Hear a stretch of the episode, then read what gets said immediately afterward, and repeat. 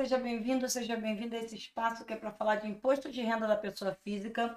Hoje nós vamos falar de motoristas de aplicativo. É, os aplicativos eles já estão, já fazem parte da nossa vida há alguns anos, quer dizer, depende de onde você mora, né? Mas você pelo menos já ouviu falar dos motoristas de aplicativo, aplicativos como Uber, Cabify, 99 Táxi.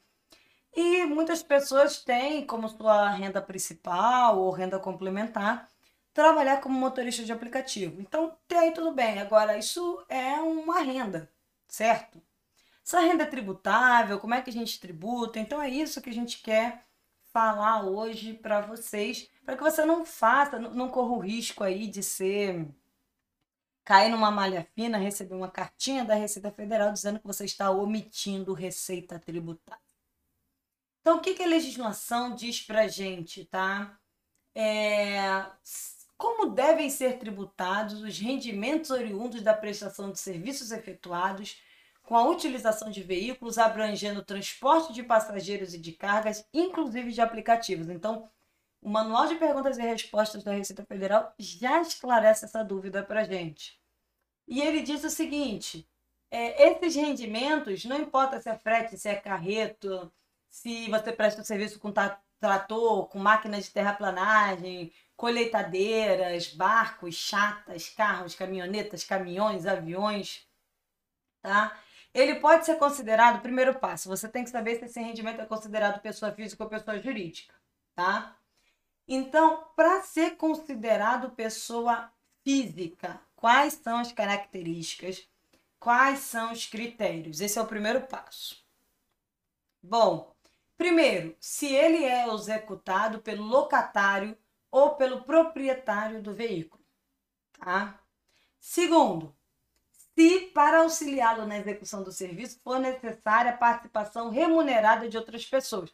Essas pessoas elas podem ter ou não vínculo empregatício, mas elas não podem ser profissionais qualificados, ou seja, tem que ser auxiliar, ajudante, uma pessoa ali, isso mais relacionado a frete e carreto. Você é o proprietário do veículo, mas você tem um ajudante, que afinal de contas você não vai ficar fazendo mudança sozinho. E você também, é, se você, é, se o veículo for de propriedade ou estiver na posse de duas ou mais pessoas, não podem dividir aí. Ah, eu vou ser é, Uber e você também vai ser Uber e nós vamos dividir aqui o veículo, dividir o tempo. Isso daí a gente não é, é, por meio de uma sociedade regular, não é uma característica aí de prestação de serviço de pessoa física. E por último, é, se você tem a posse ou a, a propriedade de dois ou mais veículos, esses não podem ser utilizados ao mesmo tempo na prestação de um serviço. Então, você tem dois veículos e os dois estão vinculados aí, estão cadastrados no Uber. Você é uma pessoa só. Como é que você está dirigindo dois carros ao mesmo tempo, né? Então essas são as, as características aí que tem que ser observado para saber se você é um prestador de serviço, pessoa física, e como é que você vai ser tributado aí. Bom, primeira coisa, se você é Uber, se você é do 99, se você é motorista de aplicativo, você deveria estar recolhendo o carnê leão, olhando ali, ah, quanto que você arrecadou no mês e você deveria estar fazendo a antecipação do imposto de renda, tá?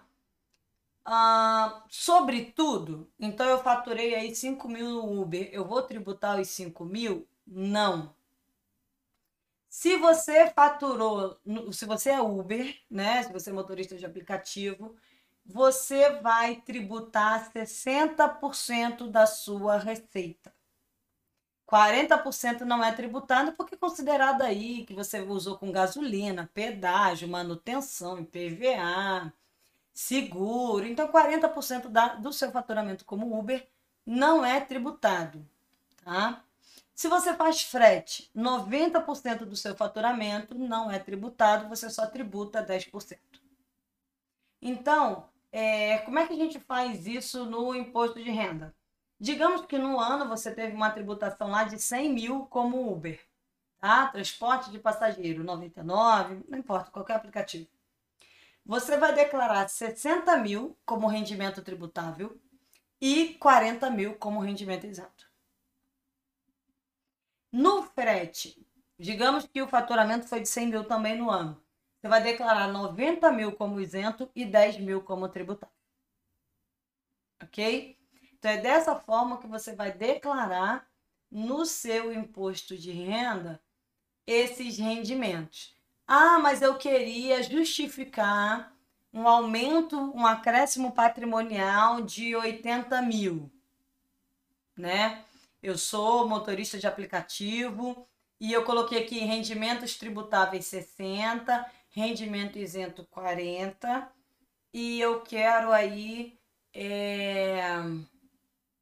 eu tenho uma, eu tenho no banco 80 mil guardado e como é que eu justifico se 40 mil foi para pagar despesas do veículo e 60 mil é que é rendimento tributável.